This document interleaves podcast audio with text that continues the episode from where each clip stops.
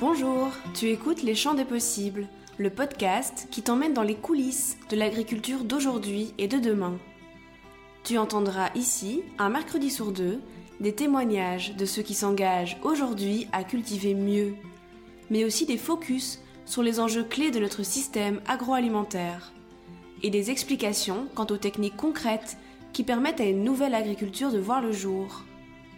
Si cela t'inspire, et que tu souhaites mieux comprendre les dessous de notre alimentation, que des sujets comme la permaculture, le glyphosate, les néopaysans ou la biodynamie t'intéressent, alors ce podcast est fait pour toi.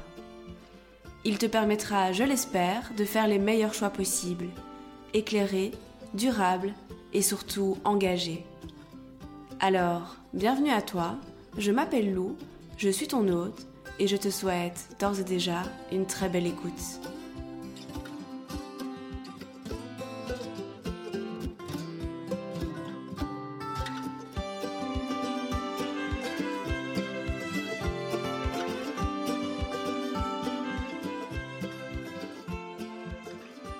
Et si le monde tel que nous le connaissons aujourd'hui s'effondrait?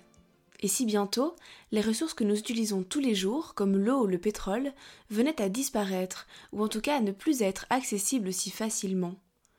Comment nous nourrirons-nous alors? Serait-il encore possible de manger des avocats du Mexique et du bœuf nourri au soja brésilien? Comment devra s'organiser notre système alimentaire? Et surtout à quoi devra-t-il ressembler? Il est important de se poser toutes ces questions aujourd'hui et surtout de travailler à imaginer les solutions de demain, car cette réalité n'est peut-être pas si lointaine qu'on pourrait le croire. Dans un contexte d'effondrement, notre système agroalimentaire, autrement dit notre système de production, de distribution et de consommation des aliments, devra impérativement changer pour s'inscrire dans une dynamique beaucoup plus résiliente. La crise du Covid-19 nous a prouvé que dans un système hyper mondialisé comme le nôtre, la contagion des chocs est inévitable et ses conséquences peuvent être dramatiques. Il est grand temps de repenser ces systèmes et de restaurer une vraie souveraineté alimentaire locale. Heureusement, certains pionniers n'attendent pas et s'interrogent déjà sur les solutions à mettre en place. Comment passer d'un système productiviste et destructeur de son environnement à un système alimentaire résilient et régénérateur des sols et de la biodiversité? C'est la question qu'ont choisi de se poser Perrine et Charles Hervé Gruyé dans le cadre de leurs recherches menées à la ferme du Bec et Loin. Je te propose donc d'écouter Perrine à ce sujet qui va nous raconter à quoi ressemblera la ferme de demain. Bonne écoute!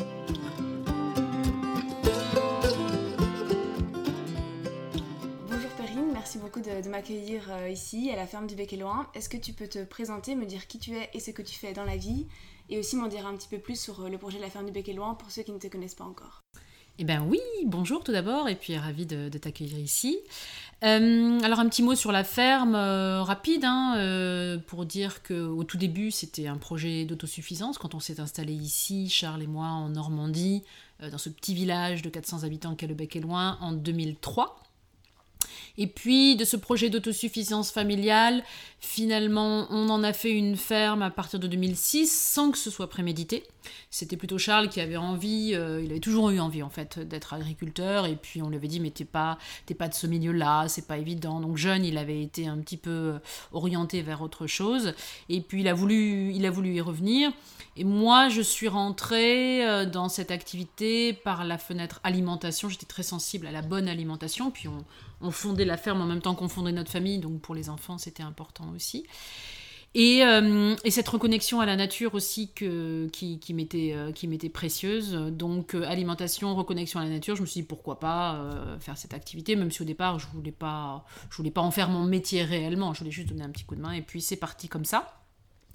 Et donc en 2006, on prend le statut d'agriculteur, et en France c'est bien complexe, hein, mais à l'époque, comme nous avions la chance d'être propriétaires d'une partie de ce qu'est aujourd'hui la ferme du Bec et Loin, et que, euh, j'allais dire, les petits projets comme ça, très atypiques, familiaux, en dehors de l'agriculture euh, conventionnelle telle qu'on la connaît, ça n'intéressait personne. Donc ni la SAFER ni personne ne s'est mis en travers de notre chemin. Je pense qu'ils s'imaginaient tous qu'on allait échouer en, quelques mois et puis que voilà, ça, deviendrait une grande propriété euh, pour, euh, pour, euh, pour des gens qui viennent au week-end.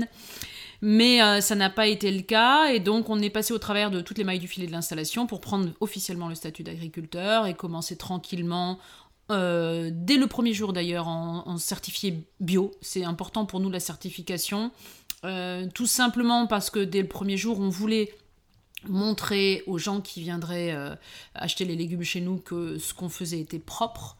En gros, moi, je voulais que ce que je faisais dans le jardin pour mes, pour mes enfants, ce soit la même chose pour les clients. Et je voulais qu'ils le sachent. Donc, c'était la seule façon à l'époque pour, euh, pour leur faire comprendre, dès lors qu'ils ne nous connaissaient pas encore. Et euh, aujourd'hui, tu vois, 15 ans après, on est encore certifié bio. Et là, vraiment par conviction, parce que moi, je me dis, euh, euh, le fait de tous abonder dans un même sens, de prendre cette certification, même si le cahier des charges est, pathétique hein, aujourd'hui, il est vraiment trop peu exigeant. Mais quand même, ça permet à tout un tas d'autres jeunes agriculteurs de s'installer, de montrer qu'ils font propre. Donc pour nous, ça semble encore évident d'être certifié, de payer pour cette certification. Hein. C'est ça qui, euh, qui rebute beaucoup de jeunes euh, qui s'installent, c'est de se dire, mon Dieu, mais je dois payer pour montrer que je fais bien, que je fais propre. C'est aberrant. Et oui, c'est aberrant, je suis d'accord. Mais pour autant, ça a une utilité. Donc dès le début, on était certifié bio. On était aussi en traction animale. On ne connaissait pas encore la permaculture. On a découvert la permaculture qu'en 2008. Et là, ça a été un changement pour moi euh, assez marquant. Je pense que sans la permaculture et son raisonnement et tout ce qu'elle nous aide à réfléchir et à voir, j'aurais peut-être pas euh, persévéré dans, ce métier, mais euh, cette permaculture, elle nous a permis vraiment de rassembler les pièces du puzzle, d'associer notre amour de la nature et le fait de vouloir produire de nourriture saine, locale et de qualité pour, pour les gens. Donc ça a été vraiment un déclic, une autre façon d'appréhender le vivant, le végétal, une fascination pour l'arbre aussi qui est très vite arrivée quand on comprend toutes les fonctions d'un arbre, c'est absolument génial. Donc cette permaculture, elle nous a vraiment façonné, elle nous a permis de comprendre que les services rendus par l'écosystème vraiment nous aidaient à être plus performants. Quand je dis plus performants, c'est produire mieux euh, avec peut-être pas moins de travail, mais en tout cas moins de, euh, moins de pénibilité pour finalement un travail euh, qualitativement plus intéressant. Euh, donc ça, ça a été très très important. Et puis après sont arrivés, donc ça c'était 2008, hein, la découverte de la permaculture. Et après, très vite aussi, derrière sont arrivées les études scientifiques hein, des ingénieurs qui sont venus nous voir en disant bah, c'est intéressant votre petit système là, la permaculture, qu'est-ce que vous faites exactement, racontez-nous. Et puis à partir de là, eh ben, ils, ont, ils ont conçu avec notre aide bien sûr, puisque nous on leur disait ce qu'on faisait sur le terrain, mais ils ont conçu euh, des études qui visaient à déterminer si ce, petit, type, de système était viable, si c'était juste un hobby euh, de, deux fous euh, qui allait euh, s'embourber financièrement dans très peu de temps, ou si vraiment on pouvait emmener toute une génération vers des installations de ce type, sachant que ça n'était pas nouveau. C'était peut-être un renouveau en France, mais dans tout un tas de pays, il y a des agriculteurs qui vivent et qui euh, nourrissent leur population sur très petite surface. Donc il n'y avait rien, nous on n'a rien, rien inventé hein, ici, on n'a fait que reprendre des techniques ancestrales, des savoir-faire ancestraux, et on les a mariés justement avec euh, les études scientifiques qu'on avait à notre disposition, notamment celles sur le sol qui ont été euh, déterminantes. Mais en fait, nous, on n'a fait qu'une espèce de, cocktail, une synthèse en fait de, de tout ce qu'on trouvait. Et, euh, et, on était assez libre dans nos têtes. On n'avait pas de cadre puisque euh, et d'ailleurs je ne le conseillerais pas aux porteurs de projets, mais nous, on n'a pas suivi de formation agricole. Aujourd'hui, je dirais le contraire aux porteurs de projets. C'est nécessaire parce que la formation agricole a beaucoup évolué. Donc aujourd'hui, elle est plus avancée, elle est plus à la page qu'elle n'était à l'époque. Mais nous, on n'avait rien de tout ça. Donc on a été très autodidacte, mais on l'a payé. On a essuyé tous les plâtres, on a fait énormément d'erreurs, on a perdu énormément d'argent, énormément de temps. On a vraiment ramé hein, pour faire en sorte que ça fonctionne. Donc euh, on est content aujourd'hui de pouvoir entre guillemets, laisser un espèce de testament, euh, qui est aussi un témoignage de ce qu'on a pu faire euh, quand on a écrit et sorti Vivre avec la Terre. L'ambition, c'était ça, c'était de faire gagner aux porteurs de projets toutes ces années qui ont été pénibles pour nous, en termes de temps, en termes économiques, où on a galéré, où on a mordu la poussière.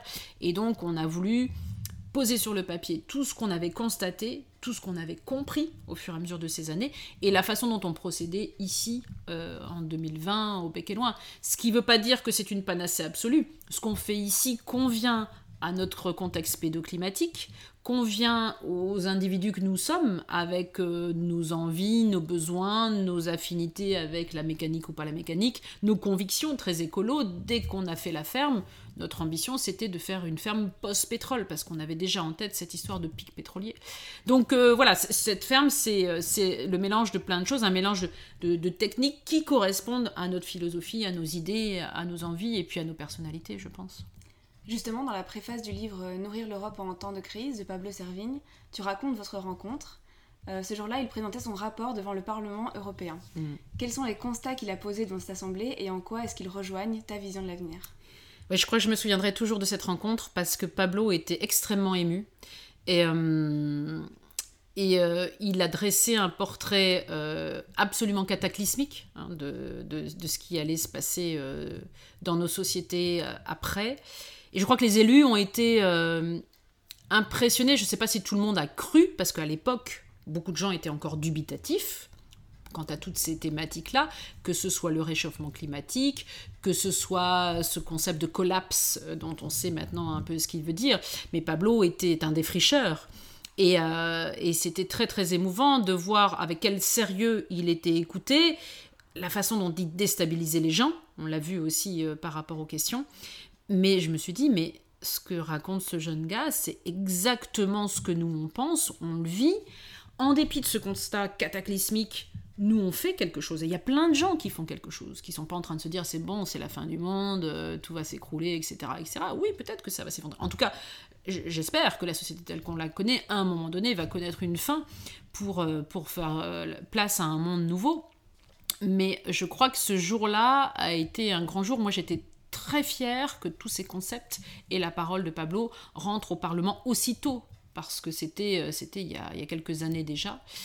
Et, euh, et, donc les constats étaient là. Euh, la raréfaction du pétrole, le réchauffement, les différentes crises, qu'elles soient économiques, écologiques bien évidemment, mais sociales aussi ce qui est assez drôle, c'est que dans toutes ces théories, peut-être à l'époque, on parlait pas trop de crise sanitaire, et finalement, c'est la crise sanitaire qui est arrivée comme un premier galop d'essai. Mais, euh, c'est euh, plutôt intéressant, je trouve. Donc, euh, pour moi, quand j'ai entendu Pablo, ça n'a guère été que la confirmation de ce qu'on disait, de ce qu'on pensait, et on s'est senti quelque part un peu moins seul en se disant, ben voilà, il y, a des gens qui sont des cerveaux, des gens qui intelligents, qui réfléchissent sur ces thématiques-là, qui alertent la société sur ce truc-là. Et, euh, et c'est pas quelqu'un qui va dire oh, c'est l'apocalypse demain, le monde va s'effondrer. C'est pas du tout ça le, discours de Pablo. Au contraire, c'est bien plus cohérent. Et donc Pablo est devenu, euh, est devenu un ami. Quel est aujourd'hui le rapport qu'entretient l'agriculture et plus généralement le, système agroalimentaire euh, avec le pétrole? Dans quelle mesure, autrement dit, sa disparition affectera notre modèle global euh, de production et de consommation actuel? Malheureusement, la dépendance de, de, de, ce qu'on trouve dans la plupart des assiettes euh, des pays dits développés aujourd'hui dépend à quasi 100% du pétrole c'est terrible à dire, mais c'est tellement vrai. Que ce soit à l'étape de la transformation en usine ou de la logistique euh, du champ à l'usine ou de l'usine euh, à la grande surface et de la grande surface à l'assiette du consommateur, peu importe, à tout niveau, l'influx du pétrole est déterminant. Donc c'est catastrophique, on l'a bien vu pendant le, confinement euh, suite à la crise du, Covid ici en France et d'ailleurs dans d'autres pays d'Europe. Les gens se sont rappelés qu'ils avaient des, producteurs locaux sans besoin de transformation, sans besoin d'intermédiaires, etc. etc. Et, euh, et, ça a été très intéressant de voir comment ça pouvait se structurer, très intéressant aussi de voir comment tout le système agroalimentaire et toute la logistique agroalimentaire marche sur la tête et c'est complètement déstructuré euh, au, fur et à mesure de ces années. Pendant cette, cette crise du confinement, j'ai eu un, journaliste d'un grand magazine français euh, en, ligne au téléphone pour une interview. Il me dit, moi je suis confiné dans, les Pyrénées, donc sur la côte basque, et euh, il y a les pêcheurs qui sont là qui ne sortent plus depuis, depuis quelques jours. Je dis, ah bon, il n'y a plus de poissons, ils ont le Covid aussi ou quoi Il dit, non, non, pas du tout. Mais simplement, c'est la pleine période de pêche. Donc les bateaux revenaient blindés. Mais comme tout le circuit logistique était impacté, les camions, certains camions continuaient à circuler, mais toute la logistique euh, était euh, un peu branlante. Au bout de quelques jours où ils n'ont pas réussi à, écouler leurs poissons, ils ont arrêté de pêcher. C'est quoi cette logique? On ne sait plus aujourd'hui acheminer des produits locaux, on ne sait plus les consommer localement. De la même façon, on a tout un tas de collègues dans le sud de la France, euh, au mois de mars, ils étaient en pleine, mise en place de la saison. Donc là, je parle de grands gens qui sont sur très très grande surface. Hein.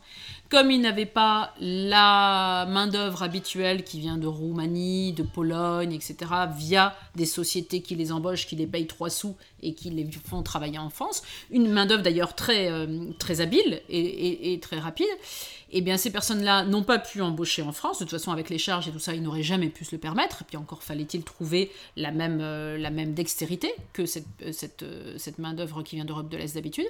Donc, ils n'ont pas mis en culture. Pas autant que d'habitude. Quelle est cette logique? À partir de quel moment on se dit la production de nourriture va dépendre de l'embauche de machin à l'autre bout de l'Europe où la production de nourriture va dépendre du fait que le camion peut démarrer et, tout acheminer à Paris. Et donc c'est toute cette souveraineté alimentaire qu'il faut repenser. Alors ça fait des années maintenant que certains élus, dans leur politique publique, euh, font rentrer ce souci de souveraineté alimentaire des territoires, mais pas suffisamment. Hein, euh, la preuve, hein, pendant ce, galop d'essai qui a été la, crise du, Covid et, le confinement. Donc il faut intensifier cette histoire-là. Et jusqu'à présent, en France, dans les politiques publiques, à chaque fois qu'on a parlé de souveraineté alimentaire, qu'est-ce qui s'est passé? La mairie du coin a filé euh, quelques milliers de mètres carrés ou un ou deux hectares de terre qu'ils avaient à une association qui a fait euh, un petit peu de maraîchage, etc. etc. Mais c'est pas ça, il faut quelque chose de très structuré. Il faut revoir toute la logistique de l'alimentation, la revoir à petite échelle il faut qu'il y ait une cohérence dans tout ça. Moi, je pense qu'il faudrait un maillage du territoire de petites fermes, de petites entités vivrières. On oublie la betterave qu'on va vendre sur le cours de je sais pas quoi pour faire du sucre, le blé, euh, pareil, qui va partir pour élever le bétail en Argentine, aux États-Unis ou je ne sais quoi. Ici, hein, euh, en, Normandie, c'est 80% de la production de céréales, donc de blé, qui part via le port de Rouen puis le port du Havre à l'export. C'est quoi cette logique? La production vivrière, elle est où Et nous, on importe des produits pour manger. Donc ça, il est urgent de le repenser. Donc ce maillage du territoire, moi j'appelle de mes voeux, c'est vraiment une problématique d'aménagement du territoire pur. Il faut que chaque ville, chaque village ait sa ou ses petites fermes vivrières qui soient à mon avis, des fermes polyculture élevage, c'est-à-dire dans lesquelles on a euh, un maraîcher, un, un éleveur, un apiculteur, quelqu'un qui, fait des fruits, quelqu'un qui fait des, herbes aromatiques, etc. etc.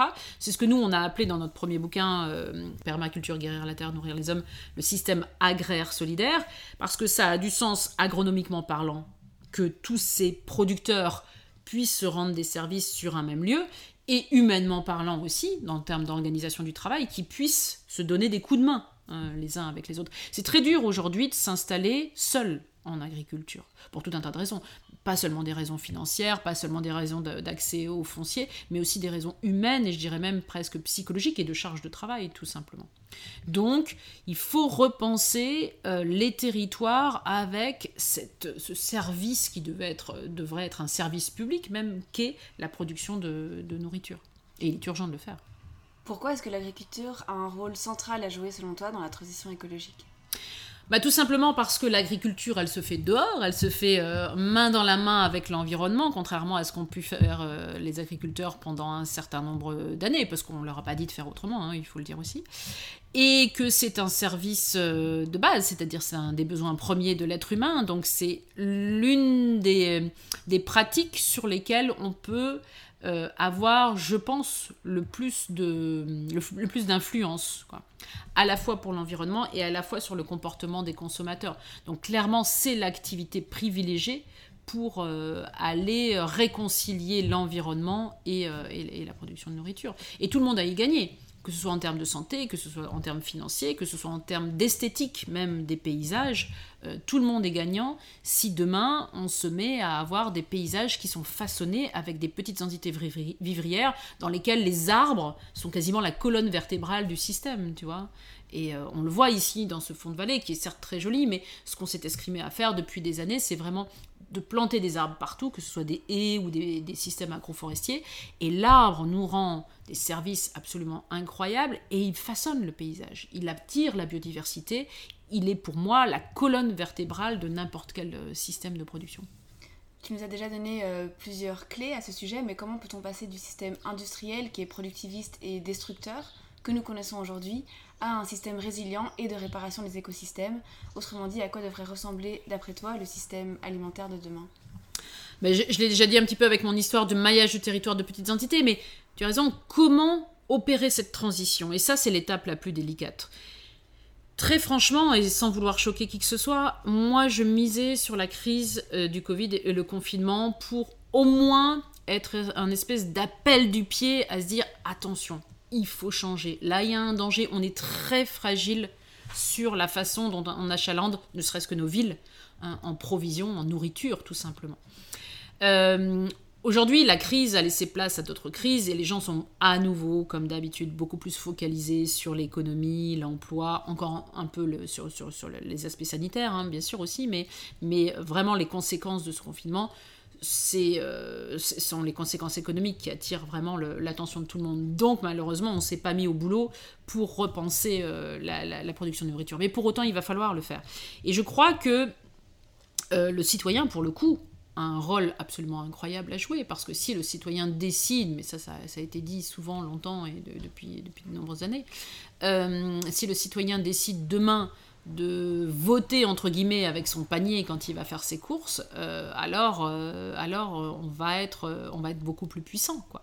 Il suffit simplement de décider de vouloir manger autrement. Alors ça a commencé à se passer en France avec pas mal de médias qui ont fait de la dénonciation, des reportages vrais sur ce qui se passe dans les entités de production agro-industrielles, hein. que ce soit les horreurs des abattoirs ou que ce soit les pesticides ou autres réjouissances. Donc le consommateur commence avoir conscience de tout cela, mais on voit que c'est pas encore évident pour lui d'avoir accès à tous ces produits de façon simple, de façon euh, spontanée. Et euh, souvent, il faut qu'il soit assez engagé, ce consommateur, pour se détourner de son chemin habituel pour aller chercher ces produits-là. Donc, c'est pas encore complètement rentré dans les mœurs, mais moi, je vois avec euh, énormément d'optimisme ce qui s'est passé depuis plusieurs années. Moi, il y a dix ans, on m'aurait dit que ça avancerait aussi vite que ça l'a été euh, bah, j'aurais pas parié dessus, enfin, j'aurais pas cru. Ça avance très vite, jamais assez vite, bien évidemment. On est toujours insatisfait, on aimerait que ça aille plus vite. On a quand même le, le, coup près du, du, réchauffement euh, climatique au-dessus de la tête. Et puis, et puis la dégradation de l'environnement, la dégradation de, de, notre santé aussi. Hein.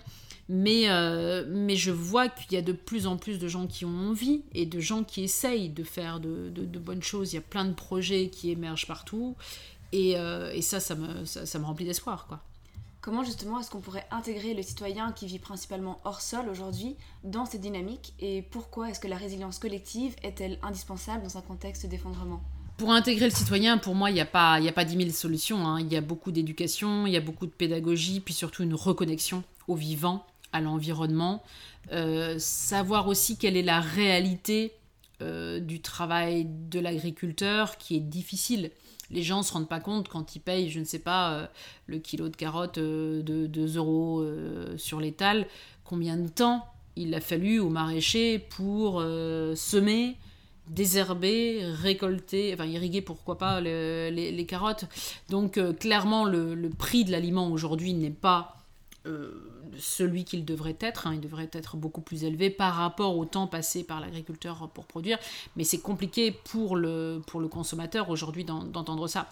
Donc il faut une reconnexion au vivant, au sol, au goût à la qualité des produits, ça, ça me semble, ça me semble évident. Et puis une reconnaissance du métier euh, d'agriculteur. Moi, je pense que quand on et ça, ça commence à se faire, hein, mais plus on verra se développer les magasins de producteurs, les initiatives comme celle-là, plus les gens vraiment iront vers ces offres-là. C'est vrai que ces offres, euh, si, on, si on ne propose qu'un seul produit, c'est un peu anachronique par rapport au style de vie actuel. C'est-à-dire que la personne qui a euh, trois enfants, qui a un job, qui euh, doit faire 10 000 conduites dans la semaine, elle va pas forcément prendre le temps d'aller jusqu'à la petite ferme pour acheter juste ses légumes. Donc il est évident que tous ces magasins, type magasin de producteurs, de type coopératif, c'est absolument génial parce que ça permet aux gens d'aller faire toutes leurs courses à un endroit, de ne pas être complètement déconnecté du producteur lui-même, mais euh, là encore, c'est un engagement euh, citoyen et un, engagement du, du, consommateur. Donc cette transition, il faut qu'elle se fasse petit à petit. Moi, j'aimerais bien évidemment, d'un point de vue politique, qu'il y ait beaucoup plus d'aide ou au contraire des exonérations pour les agriculteurs, qu'on soit aidé pour créer des emplois euh, qu'on ait moins de charges. On est dans des métiers euh, assez pénibles, euh, assez chronophages, et pour autant, on est tout aussi taxé que, que, d'autres métiers qui vont te vendre je ne sais quel truc qui est juste un truc de loisir ou de plaisir. Quoi. Donc là, il y a, politiquement, je sais que c'est pas facilement entendable, mais il faut que quelqu'un ait le courage de taper du poing sur la table et dire voilà, l'alimentation, la production d'alimentation, c'est à la base de la vie. Donc c'est un domaine d'activité dans lequel on se permet de moins taxer, de d'aider plus s'il le faut, mais ne serait-ce que moins taxer, ce serait, ce serait pas mal. Il y a plein de, il y a plein d'agriculteurs qui embaucheraient à, à ce titre-là. Et peut-être qu'on pourrait avoir plus de produits locaux disponibles dans les étals, parce que si les, producteurs peuvent embaucher, ils embauchent une vendeuse qui va tenir une boutique à la ferme avec les produits de plusieurs paysans qui sont aux alentours. On peut voir se multiplier aussi les marchés paysans, des choses comme ça. Donc vraiment, essayer d'être encore plus proche du consommateur qu'on est aujourd'hui, ce qui n'est pas évident, puisque beaucoup de paysans sont à la campagne, ou en tout cas en zone largement périurbaine, tandis que le consommateur, lui, il est en ville. Et c'est en ville que ça réfléchit. C'est des villes, en général, que vient le bouillonnement intellectuel qui te dit mais ça va pas de consommer comme ça, on marche sur la tête. Encore une fois, c'est à l'envers. Le fait de consommer des produits qui viennent d'un des milliers de kilomètres, euh, qui ont été récoltés il y a, il y a plus d'une semaine et puis conservés dans des frigos, etc. etc., etc. Donc euh, il faut être au plus proche de ceux qui réfléchissent et qui ont envie, en fait, de mener une action, mais la plupart du temps, ils ne savent pas comment et pas par quoi commencer. Aujourd'hui, le système alimentaire industriel doit s'approvisionner en grande quantité en matières premières et au bout de la chaîne, il rejette beaucoup de, déchets qui ne sont pas ou peu valorisés. Comment rompre avec cette vision linéaire euh, du système et renouer avec le caractère cyclique de la nature? Eh bien, il faut appliquer la permaculture partout. C'est très simple. La permaculture te permet euh, d'avoir un fonctionnement écosystémique. Tu vois, tu quittes le monde de la linéarité. La linéarité, c'est une usine. Hein, c'est un peu caricatural ce que je veux dire, mais c'est ça. Hein. C'est une usine avec une chaîne de production. Tu fais rentrer euh, plusieurs produits qui doivent être assemblés en point A. Et puis le truc, il, arrive fini au point Z. Bon, bah si au point M, tu as un boulon qui casse, c'est fini la production.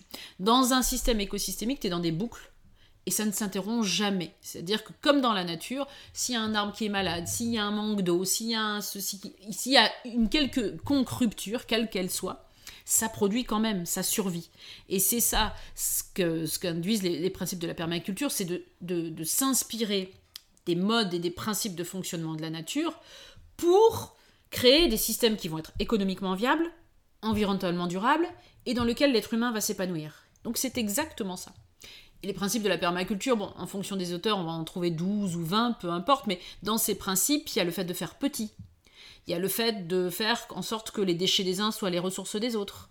Il y a le fait qui dit euh, que dans un, système, un élément remplit plusieurs fonctions. Hein, on quitte la linéarité et le, mono, euh, la mono-utilisation. Donc un élément remplit plusieurs fonctions et chaque fonction du système est aussi assurée par plusieurs éléments. Comme ça, ça ne casse jamais, il n'y a pas de rupture, il n'y a pas d'arrêt de la chaîne de production, entre guillemets. Donc ça, la permaculture, pour moi, euh, c'est une source d'inspiration majeure pour le fonctionnement des, euh, des, systèmes, que ce soit entreprises, que ce soit associations ou autres, euh, ou, encore mieux, les organisations des villes, hein, les lieux où, vivent les, les, gens. Ça, ça me paraît évident. Aujourd'hui, les activités à la ferme se répartissent en plusieurs pôles. Il y a le pôle production, le, pôle formation et maintenant surtout le pôle euh, recherche. Mhm. Comment et pourquoi vous êtes-vous lancé dans la recherche euh, scientifique en partenariat avec des universités et des instituts? Bien, au tout début, euh, vraiment par hasard, parce que quand on a créé la ferme, ce sont des ingénieurs, comme je le disais tout à l'heure, qui sont venus nous voir en 2010 et qui étaient curieux d'étudier le fonctionnement de, ce qu'on faisait. Ils disaient, bah, ça a l'air pas mal, ça a l'air productif, mais combien vous gagnez par mois? On était assez évasifs, on était tous les deux, on se tirait un SMIC par mois et euh, on tirait un peu le diable par la queue. Donc euh, euh, ils nous ont dit ce serait intéressant de voir un peu ce qu'on arrive vraiment à chiffrer sur un système comme celui-là. Donc à partir de 2010, c'est pour 5 ans, on a calculé tout ce qu'on faisait sur l'espace qui avait été imparti. On avait, isolé 1000 mètres carrés hein, sur la ferme, qui était sujet de l'étude. Et tout ce qu'on faisait, donc quel que soit le travail qu'on faisait, qu'on désherbe, qu'on implante des cultures, qu'on récolte, tout était minuté. On notait nos temps euh, sur des, fiches dédiées et on notait aussi les récoltes, la productivité.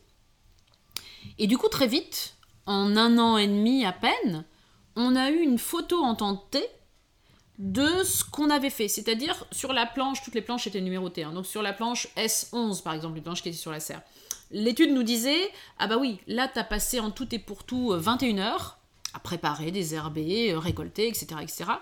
Mais en termes de chiffre d'affaires, ça t'a fait que, euh, je sais pas, 4 euros du mètre carré. Donc, si tu fais le ratio, tu perds, tu perds ta vie à la gagner, en fait. Hein, tu gagnes rien du tout. Donc, cette étude nous a fait faire des progrès vertigineux. Et d'ailleurs, on le voit très bien, hein, tous les rapports sont sur notre site, tous les rapports de cette étude. Entre l'année 1 et l'année 2, on a doublé notre chiffre d'affaires c'est pas par hasard. C'est parce que l'étude, elle nous a tellement mis le nez sur les évidences qu'on ne mesurait pas d'habitude parce qu'on n'avait pas le temps. Elle nous a dit, bah attends, là, t'as passé beaucoup de temps, mais t'as quasiment rien gagné. Donc, toutes les planches où on avait passé un temps raisonnable, mais surtout où on avait gagné de l'argent correctement, eh bien, on a répercuté soit la façon de faire, donc la technicité et donc le temps qu'on avait passé à mettre en place, soit le type de culture et surtout les associations de culture qu'on faisait. Alors ça ne veut pas dire qu'on a fait de la tomate partout. Bien évidemment, on a gardé toujours cette saisonnalité et cette diversité. Mais en associant et en, faisant une rotation de culture euh, qui faisait en sorte qu'à la fin de l'année, on avait un chiffre d'affaires vraiment très intéressant par planche.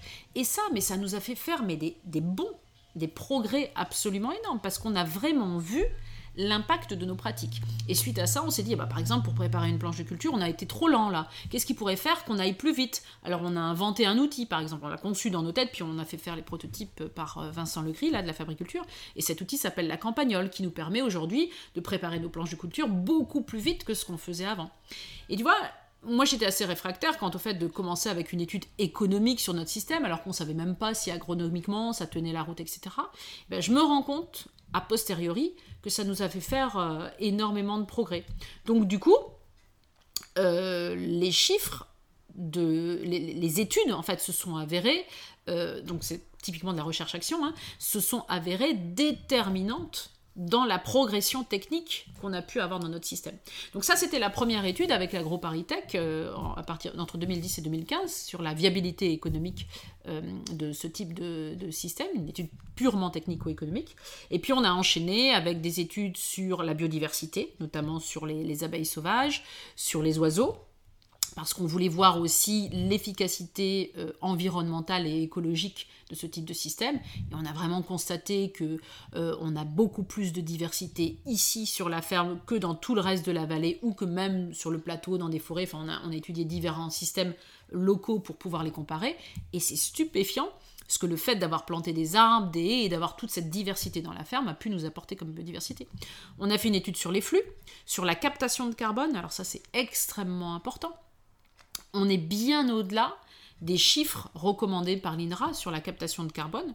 Euh, et, on sait que en plantant des arbres, en rajoutant de la matière organique dans nos sols, c'est exactement comme ça qu'on peut dépasser les objectifs, et de loin, hein, euh, euh, recommandés par l'INRA. C'est-à-dire. Tu peux nous expliquer euh, pourquoi est-ce que c'est important de capter du carbone bah, Par rapport au réchauffement climatique, hein, tout simplement. C'est-à-dire que tout le carbone qui est, qui est rejeté dans l'air euh, par toutes nos activités euh, polluantes, nous en tant que société, eh bien si on arrive à le, à le, à le capturer dans du vivant, que ce soit les arbres, que ce soit les plantes, ou que ce soit, ça a été prouvé, hein, le sol, grâce à sa matière organique, je ne vais pas dire qu'on n'ira pas jusqu'aux 2 degrés euh, en plus, mais en tout cas, on pourra modérer euh, cette croissance absolument vertigineuse hein, qui dépasse toutes les prédictions de, tous les spécialistes. Euh, et, que nous, on constate hein, vraiment sur le terrain chaque été, chaque année, on a des phénomènes météorologiques qu'on ne connaissait pas, genre mini-tornades, on a des températures à des saisons euh, absolument ubuesques, hein, des sécheresses au mois de février, euh, des canicules euh, au mois d'avril ou au mois de mai, Et, euh, et, là encore, on, ne se repère plus en termes de saisonnalité. La nature ne s'y repère plus. Les arbres, ils perdent leur latin, les animaux aussi. Hein. Et donc tout, le végétal, tout le vivant est très perturbé, on le voit bien. S'adapte, bien sûr, parce qu'il y a une, capacité de résilience absolument incroyable. Mais nous, on voit bien, hein, pour euh, cultiver depuis une quinzaine d'années déjà, que ça n'a plus rien à voir avec ce que c'était. Et clairement, on le voit année après année, ce, ce réchauffement climatique. Donc capturer le carbone que ce soit dans les arbres, dans le sol, etc., c'est juste essentiel. Essentiel. Et si on peut, avec ces petites entités qui en plus produisent de la nourriture saine, de qualité, localement, créer de l'emploi, et en plus on arrive à stocker un maximum de carbone, alors euh, on a tout gagné. Quelle est euh, l'orientation que vous désirez prendre aujourd'hui dans vos programmes de recherche? Euh, alors, on va continuer des, certains des programmes que nous avons déjà commencé à mener. Typiquement, on est en train de faire une étude sur la forêt-jardin, sur le système de forêt-jardin, qui est un, système qui nous fascine, un système agroforestier type, où on a différentes strates d'arbres dans une espèce de mini-forêt que l'on recompose en fonction de ce qu'on a envie de, produire. Une forêt qui, à terme, devrait être autosuffisante, autosuffisante pardon, en termes d'entretien et de, production. Là, je veux dire que dans les nôtres, on, intervient encore pas mal, hein. mais c'est un système qui est très prometteur parce qu'encore une fois, ils sont basés sur, l'arbre, ces systèmes-là. La captation d'eau est d'autant plus facile à, réaliser, on est moins sujet aux sécheresses, aux canicules, etc. Encore que, hein, on voit des arbres qui souffrent beaucoup quand même, euh, même, même, cette année encore. Et en plus, euh, c'est un type d'agriculture, donc de production alimentaire, qui peut s'inscrire un petit peu partout dans les paysages et qui peut convenir à des personnes qui seraient trop âgées ou un petit peu diminuées physiquement pour faire du maraîchage ou de l'élevage à proprement parler, cette, autre agriculture. Euh, et, il est évident pour nous que les arbres et leur production sont, euh, l'avenir hein, de, l'alimentation ou de la production agricole, notamment les fruits à coque, qui sont quand même une bonne solution pour euh, obtenir de la protéine végétale. À défaut de, manger trop de protéines animales, euh, c'est peut-être bien de donner un petit peu la part belle dans notre, dans notre assiette à cette protéine végétale. Et donc les noix et, et tout ce qui s'ensuit, c'est absolument génial pour ça. Comment faites-vous pour euh, concrètement produire des fruits et légumes sans pétrole et quel genre d'outils mettez-vous en place pour cela? Concrètement, on utilise nos petites mains et des outils. Euh, la ferme est organisée à peu près pour moitié sur but ronde et euh, pour l'autre moitié des planches plates. On a quelques parcelles aussi encore en, en, traction animale, notamment pour de la céréale ou ce qu'on appelle un petit peu les encombrants, donc les pommes de terre, les courges, les oignons, des choses comme ça.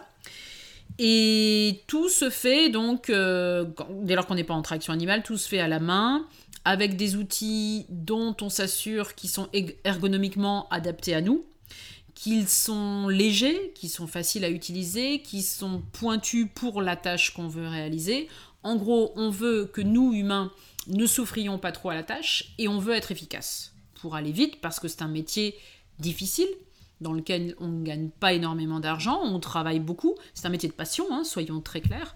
Donc tout ce qu'on va pouvoir gagner en organisation, en célérité et euh, en connaissance du milieu et en connaissance de soi-même, si on connaît son corps, on connaît aussi euh, son milieu, donc si on connaît son corps, on sait quel outil est adapté. Euh, donc tout ça, c'est déterminant pour faire en sorte de produire correctement.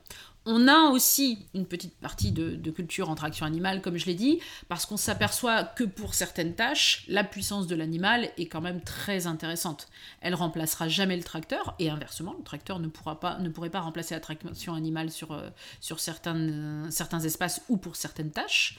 Mais c'est très intéressant d'avoir cet appui euh, pour nous, pour des tâches de, de, transport un peu lourdes, des choses comme ça des manipulations de compost, euh, des, choses de, cet ordre-là. Et euh, pour nous, l'animal, de toute façon, doit être au cœur du système. Et le fait de le faire travailler n'est pas un irrespect, parce que je sais qu'il y a beaucoup de gens qui, euh, pour, que ça touche, le fait de faire travailler l'animal, mais déjà, ça n'est pas harassant, on s'assure du bien-être de l'animal, et il y a un véritable respect et puis une connaissance euh, mutuelle. C'est vraiment un collègue de travail, entre guillemets, même si le terme n'est pas très sexy, mais, mais c'est vraiment ça. Quand on parle d'agriculture sans pétrole, beaucoup de gens s'imaginent un retour au Moyen Âge, entre guillemets. Comment est-ce que vous arrivez à apporter une certaine forme d'innovation à des outils mécaniques qui ont toujours été utilisés? En fait, euh, ben on, suit, on suit la progression de la société, l'inventivité. Euh, pourquoi pas aujourd'hui euh, reproduire les outils qu'on utilise avec une imprimante 3D Enfin, je veux dire. Donc voilà, les, tout, a, tout a évolué. la connaissance des corps, donc la connaissance de la dépense physique, la connaissance de l'outil, le poids des alliages dont sont faits les outils. Moi, si je devais travailler aujourd'hui euh, à temps complet avec un outil d'antan, donc très certainement dédié à un homme, avec des très gros manches en bois, bien lourds, avec euh, l'outil quel qu'il soit au bout du manche, bien lourd aussi, je tiens pas une heure. Au bout d'une heure, j'ai une tendinite. C'est pas du tout adapté pour moi, femme. Et puis, j'ai sans doute pas la condition physique de ces gens euh, qui travaillaient tous les jours avec ces outils. Donc, fort heureusement, les outils modernes sont beaucoup plus légers, beaucoup plus maniables. Et même encore, ce qui se vend dans le commerce n'est pas adapté. En réalité, moi je dis souvent à mes stagiaires, il faut faire vos propres outils, notamment les manches, tant que faire se peut. Parce qu'il faut qu'ils soient adaptés à votre taille, à l'endroit du corps d'où vient votre puissance physique. Une femme va pas du tout travailler de la même façon qu'un homme, elle va pas du tout utiliser le même type de, musculature, elle n'a pas le même de toute façon, et elle va pas mettre la puissance avec les mêmes endroits du corps. Donc qu'on soit femme ou homme, on va pas travailler de la même façon, donc on va pas forcément euh, travailler avec le même outil. Pourquoi est-ce qu'on porterait les mêmes chaussures que, que, son compagnon, par exemple? C'est pas comme ça que ça marche, les pieds sont pas les mêmes, donc pareil, la morphologie est pas la même, on n'utilise pas le, le même outil. Et puis il y a des affinités qui se créent entre une personne qui va avoir un certain type de technicité, qui va utiliser le râteau pour faire, euh, je sais pas moi, du désherbage, et puis une autre personne qui préfère utiliser un sarcloir pour désherber. Voilà, c'est. Mais chaque personne, dès lors qu'elle se connaît, qu'elle connaît le milieu, qu'elle connaît son efficacité et qu'elle elle maîtrise la tâche à faire, va savoir inventer sa façon de faire. C'est ça que je trouve génial avec euh, l'histoire de la permaculture. Et puis, puis ce qu'on a, a fait ici, la méthode qu'on a mise au point, c'est qu'on dit il y a un cadre. Et c'est souvent vrai pour beaucoup de choses. On donne un cadre avec des recommandations, des grands principes, mais dans le cadre, tu mets en place ce que tu veux par rapport à qui tu es. Qui tu es philosophiquement, qui tu es physiquement, euh, qui tu as envie d'être par rapport aux générations euh, futures. Est-ce que euh, en permaculture, personne t'a jamais dit tu n'as pas le droit d'utiliser de pétrole. Si tu as envie, pourquoi pas, d'appliquer les principes de permaculture à ta ferme, mais que tu veux quand même utiliser un tracteur pour certaines tâches, pourquoi pas tu réfléchis juste à ce que tu vas mettre dans le réservoir de ton tracteur, tu réfléchis juste à la pollution que ça peut apporter, etc. etc. Il n'y a pas de... Il a pas de il faut faire, il faut pas faire. On a très très peu de vérité quand même en agriculture. Certains diront oh, on découvre plus rien en agriculture. Moi je suis pas d'accord. Finalement, sur le, fonctionnement des écosystèmes, ne serait-ce que le fonctionnement d'un arbre, sur certains trucs qui, qui arrivent là dans nos jardins, on ignore beaucoup de choses, et c'est tant mieux, il y a encore beaucoup de choses à découvrir. Donc on ne peut pas dire ça c'est fait pour l'un, ça c'est fait pour l'autre. Donc chacun va trouver sa façon de faire, sa façon d'être par rapport à qui il est, par rapport à la façon dont il aime travailler, par rapport au temps qu'il veut investir dans ses jardins. Il y a des gens que ça ne gênera pas d'avoir un, endroit de production envahi par les adventices, par les mauvais arbres, d'autres qui pourront pas supporter. Bon, ben, en fonction de ça, tu gères par rapport à qui tu es, ce que tu es, et les techniques que tu vas appliquer dans ton cadre, elles sont aussi dépendantes de ce que tu as envie de, faire. Et c'est ça que je trouve génial, c'est qu'il n'y a pas un modèle incontournable et on te dit si tu fais pas ça, t'es nul et t'arriveras à rien. C'est on te donne le choix, on t'explique comment ça fonctionne et à partir de ça, tu as le choix d'être qui tu es. À côté de la production de, fruits et légumes, l'alimentation de l'humanité dépend surtout aujourd'hui euh, des céréales, en fait, surtout du, maïs, du riz et du blé pour 60%. Euh, or, pour ces cultures de grande surface, il est encore plus difficile de se passer euh, du pétrole et de la mécanisation de manière générale. Alors, comment est-ce qu'on peut faire et quelles sont les solutions que vous avez envisagées euh, à ce niveau-là dans, vos recherches? Ça c'est très vrai, on nous l'a souvent opposé, on nous a dit bon bah c'est d'accord, c'est bien beau, mais produire des légumes, on va pas nourrir la planète avec des légumes. Donc nous, à titre personnel, depuis des années déjà, on fait des petits essais de, céréales hein, pour la consommation familiale. Et euh, on a eu l'idée, enfin ça nous taraudait déjà beaucoup parce que c'est assez fascinant comme culture aussi, la, céréale. On a eu l'idée euh, il y a 2-3 ans d'aller vraiment plus avant dans cette connaissance de, la céréale. Quand je dis la céréale, c'est beaucoup le blé auquel on s'est, intéressé, mais on, fait aussi du maïs, euh, on fait même cette année du sorgho, du millet, du quinoa, de l'amarante, des choses comme ça, du riz même. on fait des essais. Hein. Et le but, c'est d'essayer de se dire, euh, voilà, demain, on aimerait modéliser une ferme de petite taille qui fasse partie de ce fameux maillage du territoire dont je parlais tout à l'heure et qui soit en capacité de remplir l'assiette de toutes les personnes de ce territoire. Et une, assiette équilibrée. Donc forcément pas qu'avec des légumes, avec de la céréale, avec des légumes. Pourquoi pas de la protéine animale de temps en temps, puisque nous, nous on en mange. Hein. Euh, et, donc l'idée c'était ça, c'était de, se dire, est-ce que sur toute petite surface, étant donné ce qu'on a lu comme héritage des anciens, est-ce que vraiment aujourd'hui on pourrait être performant, c'est-à-dire avoir une productivité digne de ce nom, avec du blé produit à la main, donc ce qu'on appelle aujourd'hui le blé jardiné. Et, voilà, est-ce que ça nourrirait euh, vraiment le, territoire? Donc on a relu les textes des anciens, notamment Olivier de Serres, hein, qui est assez connu euh, en France, et puis on essaye de retrouver à la fois les variétés anciennes, parce que je pense que s'ils avaient une belle productivité, ils avaient une belle productivité au niveau de l'épi, qui était bien généreux, donc ça c'est inhérent à certaines variétés, et euh, on cherche aussi à retrouver les techniques euh, qu'ils avaient, comment ils, euh, ils, espaçaient tout simplement leur, leur de blé sur un rang, euh, est-ce qu'entre chaque culture de blé, il y avait un engrais vert qui poussait, comment la terre était, était préparée, etc., etc., pour revenir à des chiffres qui s'approchent de ce qui faisait, ce qui faisait en temps. Et si on relit Olivier de Serres, il va vous dire que vers 1300 quelque chose, ils arrivaient en blé jardiné à faire un équivalent de 80 quintaux à l'hectare. Et aujourd'hui, en 2020, 80 quintaux à l'hectare, c'est ce que fait un agriculteur, un céréalier, avec son tracteur sur une parcelle mécanisée, en bio. En, conventionnel, ils font, ils font un peu plus ici euh, en Normandie. Donc peut-être que sur des meilleures terres, ils font encore mieux, mais c'est pas du tout incohérent de se dire qu'on va aller revisiter ça. En plus, agronomiquement parlant, il y a une complémentarité incroyable entre la céréale et le légume. Donc on nourrit d'autant plus nos sols, on les appauvrit pas, au contraire, on les nourrit et on entretient toute cette faune du sol qui est si, euh, si déterminante dans l'assimilation euh, par les aliments que nous après on va manger, des minéraux, des nutriments et donc c'est indirectement notre santé en fait qu'on améliore en faisant ça. Donc on est allé revisiter tout ça. Aujourd'hui, on en est encore euh, on en est en année 2 de notre étude sur le sur le blé jardiné, donc on tâtonne encore tous les protocoles euh, scientifiques sont pas tout à fait au point. On essaye encore d'aller grappiller à droite à gauche différentes variétés anciennes. Et, et on s'améliore d'année en année sur à la fois les protocoles de sélection de semences, sur les récoltes surtout. Hein, un point toujours très chronophage et difficile techniquement, quand on est dans de la céréale jardinée, c'est-à-dire uniquement cultivée à la main, c'est comment est-ce qu'on récolte efficacement comment est-ce qu'on on égrène, hein, on sépare le grain de, la tige, et éventuellement après comment on enlève le son si on veut avoir du, blé comme ça. Et puis ultimement, comment est-ce qu'on est qu'on moule la farine? Là, nous, pour le coup, on a trouvé, on a une, très bonne petite meule qui marche bien, mais toutes les, les étapes précédentes que je viens de citer, c'est pas évident de les réaliser efficacement sans pétrole, il faut être clair. Aujourd'hui, même si on reprend des équipements anciens, c'est ce qu'on a fait, on est allé chercher à droite à gauche des égreneuses, et, des, des, des tarards, des choses comme ça, on n'est pas dans une efficacité encore euh, hyper, euh, hyper impressionnante. Donc il faut qu'on travaille tout ça. Pourquoi pas demander à quelqu'un de nous inventer la machine qui s'inspirerait de ce qu'ont fait les anciens, mais qui serait peut-être plus utile aujourd'hui. Je ne sais pas où ça nous mettra, mais en tout cas c'est absolument passionnant.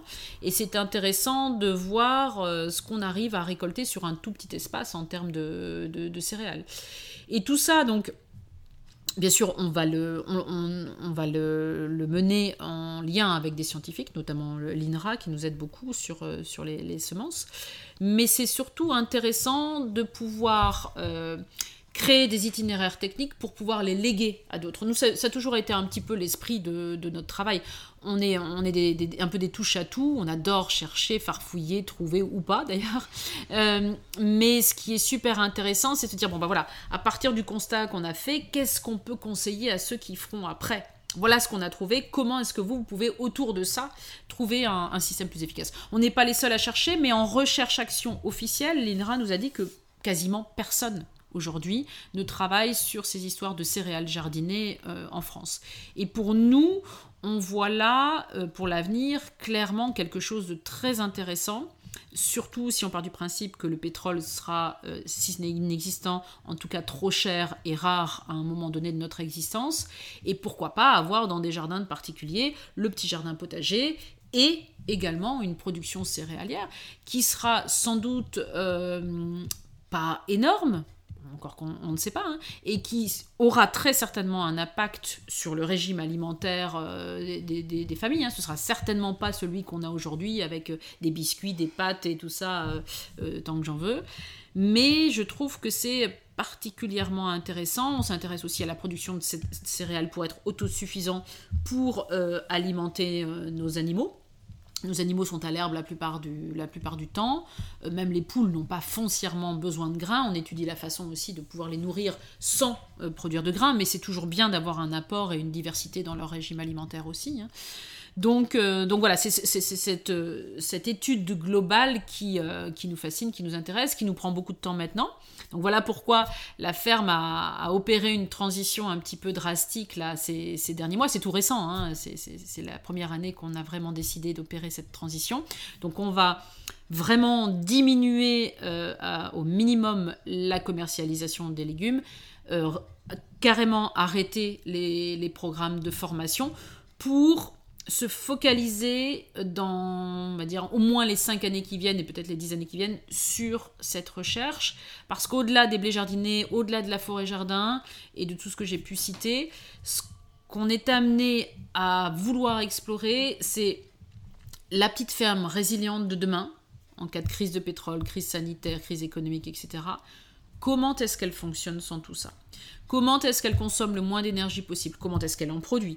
Comment est-ce qu'elle produit ses propres semences? Comment est-ce qu'elle produit de la nourriture pour le territoire sans avoir besoin euh, de, faire appel aux, énergies fossiles? Comment est-ce qu'elle gère son eau? Avec le réchauffement climatique, on le voit, il y a un problème de gestion de l'eau. Même nous, en Normandie, on est amené vraiment à se recentrer sur la gestion de l'eau dans notre, dans notre système. On n'en manque pas encore, mais ça viendra sans doute. Et il y a des régions dans lesquelles ça se fait sentir drastiquement. Donc cette micro-ferme complètement résiliente à l'échelle du territoire, hein, je ne parle pas ici d'autarcie, je parle de résilience. Donc il y a des liens avec le territoire, il y a des échanges de matière, s'il faut, les déchets des uns sont les ressources des autres, encore une fois. Mais comment cette petite ferme qui va être le frigo du territoire, j'aime pas trop ce mot, mais la réserve, de, le cellier, peut-être le, grenier du territoire, comment est-ce qu'elle peut opérer de façon complètement autonome Si n'importe quelle crise éclate demain, c'est pas un problème pour elle, elle continue à produire. Et ça, c'est vraiment notre marotte, et je crois que voilà, les dix années qui viennent vont être euh, essentiellement dédiées à, cette recherche parce qu'elle nous parlait essentielle, euh, si ce n'est vitale. Et, et encore une fois, je crois qu'à l'origine, nous avons créé la ferme un petit peu dans cette optique-là. Donc on en revient à nos premières amours et on espère que ce travail-là euh, va être euh, utile euh, à beaucoup. Penses-tu qu'une ferme qui a acquis un maximum d'autonomie et qui s'est passée d'énergie fossile peut-elle encore être rentable? Il faut savoir ce qu'on entend par rentabilité. Moi je pense que quand on en sera arrivé à des micro-fermes complètement autonomes et résilientes, les crises nous seront tombées dessus, donc le système commercial tel qu'on le connaît aujourd'hui, j'espère, n'aura plus lieu d'être. Donc, il faudra réinventer la façon d'échanger les biens. Euh, est-ce que ce sera le troc? Est-ce que voilà, il y, a, pour moi, il y a un champ des possibles absolument génial dans cette nouvelle organisation sociétale et économique.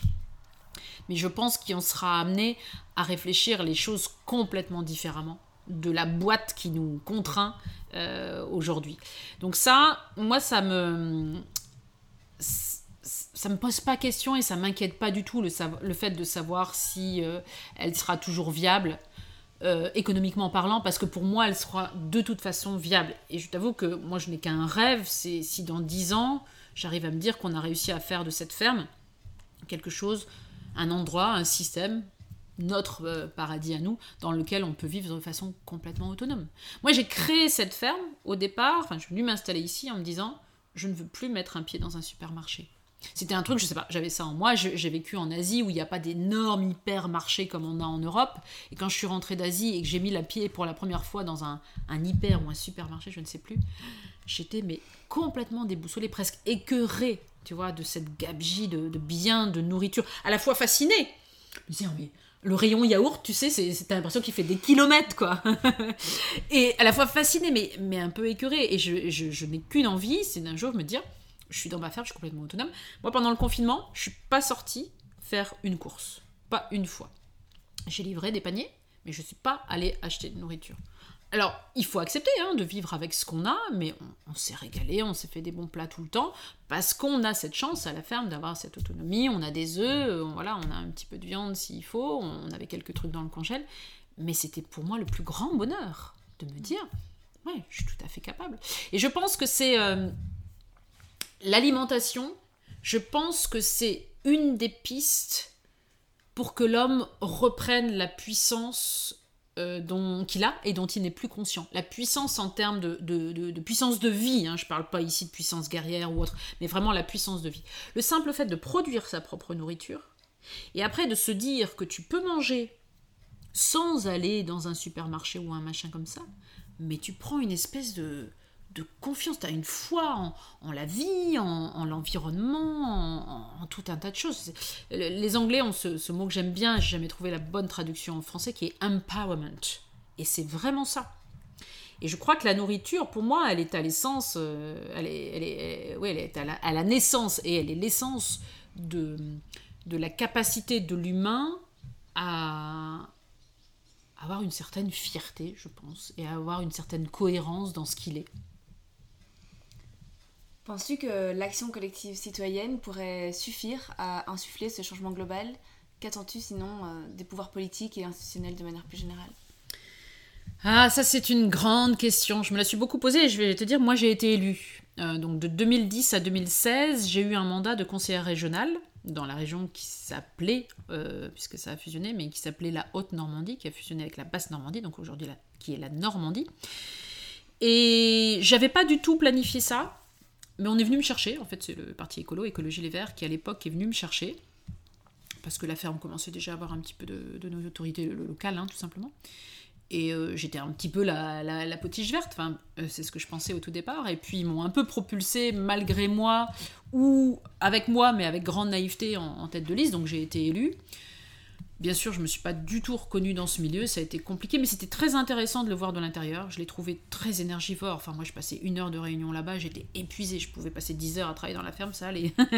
Donc, c'est, je sais que c'est pas adapté pour moi. Euh, j'ai vu ce que c'était de l'intérieur.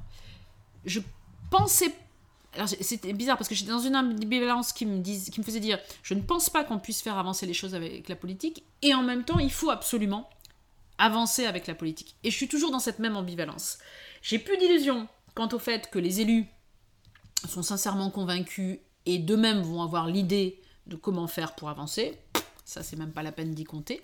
Mais en même temps, il y a des entités euh, à, des échelles intermédiaires, typiquement les conseils régionaux, hein, qui sont très intéressantes, qui ont des budgets assez conséquents et qui, par certains aspects et pour certains programmes, sont prêtes à aider ce changement. Hein, qui soit dans euh, l'achat d'alimentation ou dans l'implémentation d'une agriculture beaucoup plus respectueuse de l'environnement. Donc je pense qu'on a quand même besoin de ces systèmes-là. Il faut juste pas attendre l'initiative. Il faut que, que les citoyens, qui ont toujours été en avance, et ce sera toujours le cas, hein, en avance sur les politiques, en avance sur le législateur, et c'est normal, il faut que les citoyens prennent leur bâton de pèlerin et avancent avec tout ce que ça implique comme engagement, comme temps, comme mais c'est pour moi du collectif citoyen que viendra euh, le, salut, c'est une évidence. Mais après, il faudra s'appuyer sur euh, les structures politiques, notamment pour avoir du financement, hein, ça reste le nerf de la guerre, pour initier en tout cas un changement qui sera durable. Parce qu'aujourd'hui, le changement il se fait, il est là, il est clair, il se fait de façon un peu explosée. Il y a des initiatives partout. Il y a la plupart du temps, pas d'entité fédératrice. Alors au départ, ça me catastrophait. En France, il n'y a pas vraiment d'organisation de la permaculture. Il y a Brin de Paille pour les particuliers, il y a l'UPP pour les enseignants de permaculture, mais il n'y a pas une entité vers laquelle le citoyen qui a envie de se renseigner pour la permaculture puisse vraiment aller. Et donc, ça me catastrophait au début parce que je me disais, mon Dieu, mais un mouvement, si il veut être un petit peu puissant, un petit peu convaincant, il faut qu'il y ait un leader, il faut qu'il y ait une locomotive, il faut qu'il y ait quelque chose. Et puis j'ai vu pendant des années plein de trucs, plein d'initiatives à droite à gauche qui se disséminaient sans, sans gouvernement central. C'est plus lent, on a beaucoup moins de moyens, mais ça marche quand même. Il y a des choses qui se font. Et il y a des choses très intelligentes, parce que dès lors qu'on est tenu par l'argent ou par la loi ou par euh, je ne sais quelle administration, bah, tu es beaucoup plus contraint. Et dès lors que tu n'es pas tenu, bah finalement tu laisses beaucoup plus libre cours à ta créativité, même si, encore une fois, en France, tu es dans un carcan administratif assez pénible. Mais il n'en demeure pas moins qu'il y a des gens qui font preuve d'une inventivité, d'une imagination et d'une créativité absolument incroyables, qui sont nécessaires pour les initiatives de demain. Il faut vraiment inventer le monde de demain et la façon à la fois de travailler, la façon d'interagir, la façon de produire la nourriture, mais pas que tout ce qu'on doit produire, il faut, il faut cette nouvelle façon de le faire. Et la difficulté qu'on a aujourd'hui, c'est que toutes les personnes qui sont un petit peu en avance, un petit peu pionnières, elles sont anachroniques. Tu peux pas être pionnier aujourd'hui et t'en sortir dans ce système dans lequel on est, qui est encore de l'ancien monde, quoi, très économique, avec les charges, les impôts, les machins, les trucs. Donc c'est toute la difficulté, on a une époque charnière où c'est très complexe, et donc euh, il faut avoir du courage pour y aller aujourd'hui, mais en même temps c'est nécessaire, il faut qu'on y aille en masse. Et pour moi, ça ne peut venir que des collectifs citoyens. Reste à gérer le facteur humain, qui est toujours le bas qui blesse et une certaine complexité, mais je pense qu'avec un petit peu euh, d'intelligence, de compréhension, euh, on le voit hein, dans certains projets, ça peut se faire. Il y a d'autres projets qui achoppent, mais dans certains projets, euh, ça fonctionne. Et plus on aura une multiplicité de petits systèmes comme ça, de petites initiatives, qui sont en fait des, espèces de, de micro-écosystèmes, qui vont s'emboîter les uns avec les autres, plus on va obtenir cette puissance et puis cet effet visuel. Les autres citoyens vont dire Ah bah ouais, mais c'est beau, ça marche, c'est intelligent, les gens ont l'air d'être heureux de travailler dans ce truc-là, que ce soit une ferme, que ce soit une entreprise, que ce soit je ne sais quoi, une école. Bah pourquoi est-ce qu'on ferait pas pareil, quoi? Donc je pense que la force de l'exemple emmené par le collectif citoyen est clairement la clé. J'ai une question qui va clôturer cette interview qui est assez simple mais importante, je pense. Simplement de te demander si tu es confiante en l'avenir aujourd'hui. C'est une question qui avait plusieurs réponses parce que confiance dans l'avenir, si j'ai confiance en cette société et là elle nous emmène, non, mais je le sais. Et ça fait longtemps que je le sais, qu'on lit ces choses-là. Euh, moi je suis triste pour les gens qui découvrent les théories de collapse aujourd'hui parce que pour eux c'est un vrai choc. Et là ils tombent de haut. Nous on a la chance depuis longtemps euh, sans s'être trop catastrophé, d'avoir pris conscience des enjeux climatiques, environnementaux et, euh, et de la planète qu'on va laisser à nos enfants. C'est pas pour autant que c'est moins grave. Et c'est pas pour autant que je suis moins inquiète euh, quant au monde dans lequel mes filles vont grandir. Mais je suis pas dans une anxiété qui va m'empêcher de bouger ou de faire des choses. C'est ça que je veux dire.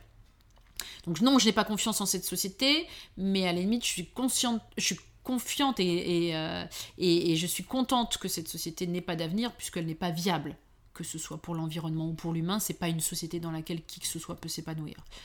Donc qu'on en arrive rapidement à un autre modèle, ce serait absolument génial. Maintenant, on sait, toutes les transitions euh, mettent du temps. Et le temps que la transition s'opère, eh bien, inévitablement, il y aura des dégâts. Donc là, clairement, je suis pas confiante il est évident que les personnes qui sont pas préparées, qui sont sans doute les plus fragiles, les plus exposées déjà à, toutes les calamités, vont être les premières victimes, euh, parmi lesquelles sans doute les femmes. Hein. Euh, on est une, minorité euh, comme une autre, mais je pense que dans des situations de crise, on peut être fortement impacté. Et c'est pour ça que mon espoir vient aussi du fait que les femmes s'investissent en agriculture ou s'investissent peut-être en politique mais enfin en faisant de la politique différemment. Euh, c'est pareil pour les entreprises, parce qu'avant, on avait des femmes en politique, dans les entreprises, etc. Mais pour y arriver, elles n'avaient guère eu d'autre choix que d'imiter la façon de faire des hommes. Or, aujourd'hui, on le voit en Nouvelle-Zélande, on le voit dans, dans, les pays du nord de l'Europe, on a de plus en plus de femmes premiers ministres qui osent être femmes, c'est-à-dire s'exprimer différemment. Elles n'ont pas besoin de mettre euh, leur testostérone sur la table et de parler comme un, comme un homme. Elles ont compris qu'elles pouvaient faire des choses intéressantes en restant femmes avec ce qu'elles sont, avec la façon dont elles parlent.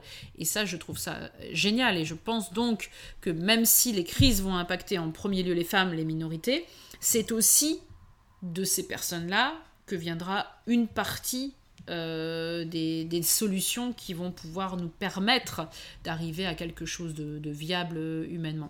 Donc là-dessus, j'ai confiance, mais je suis bien au fait qu'il va y avoir une période de transition qui va être très très délicate et qui fera, à mon sens, inévitablement des dégâts. J'aimerais te poser une dernière question que je pose à tous mes invités. C'est simplement si tu as des, ressources à conseiller à nos auditeurs qui veulent euh, davantage en fait creuser le sujet, que ce soit des livres que tu as toi-même lu qui t'ont provoqué un, déclic ou que tu as trouvé passionnant, des documentaires, des vidéos, des podcasts, peu importe euh. Aujourd'hui, il y a beaucoup, beaucoup de choses. Hein. Euh, il y a beaucoup d'initiatives intéressantes. Moi, je regarde pas mal de petits reportages sur des fermes à droite, à gauche, donc ça, c'est toujours très intéressant. En termes de ressources techniques, euh, je ne peux guère, puisqu'on a tellement bossé dessus, que recommander Vivre avec la Terre, parce qu'on a mis tout ce qu'on pouvait dedans. Et euh, certes, il y a d'autres gens qui nous ont beaucoup euh, influencés, comme Elliot Coleman, notre grand ami Elliot, euh, qui est beaucoup traduit en français maintenant. Donc tous ces ouvrages sont vraiment hyper intéressants. Martin Crawford aussi, nous qui sommes passionnés d'arbres et de forêt-jardin, c'est quand même l'un des grands spécialistes de la forêt-jardin en, Europe. Et, et après, il faut chercher parce que chaque lecture, chaque document va correspondre à la personne qui, le veut, qui le lit. Mais je crois que pour les personnes qui ont envie de faire quelque chose, il n'y a pas meilleure expérience que euh, la terre, si c'est une ferme, ou en tout cas que, que, le faire en, vrai.